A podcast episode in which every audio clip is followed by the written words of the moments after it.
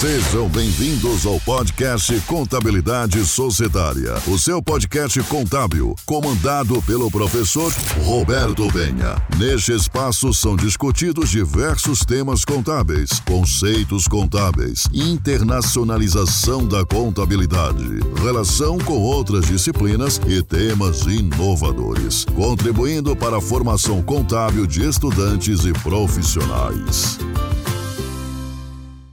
Olá, sejam muito bem-vindos.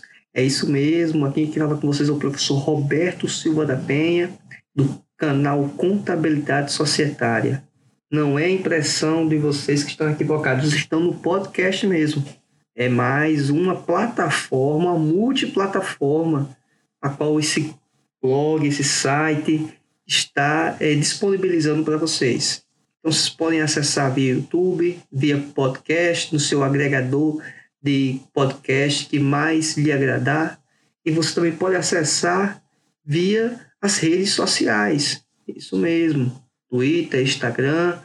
Estaremos nas redes sociais também, publicando informações, dando alguns avisos para que vocês possam aproveitar-se desse mundo da internet, desse mundo da web, para que possa crescer no conhecimento da contabilidade espero poder contribuir na sua formação. Você que é aluno, você que já é um profissional, mas que sempre surgem dúvidas, sempre aparecem questionamentos, então quer dentro do possível, obviamente, contribuir. Talvez você ainda possa não me conhecer, talvez ainda não tenha visitado o site, talvez não me tenha visto no YouTube. Então, vou fazer uma rápida apresentação. Eu me chamo Roberto Silva da Penha, sou professor, dedicação exclusiva da Universidade Federal do Rio Grande do Norte.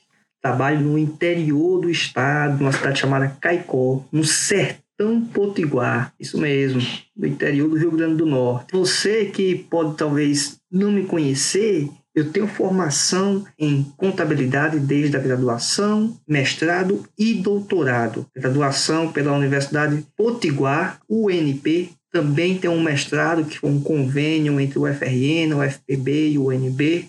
Por último, um doutorado pela Universidade Federal de Uberlândia.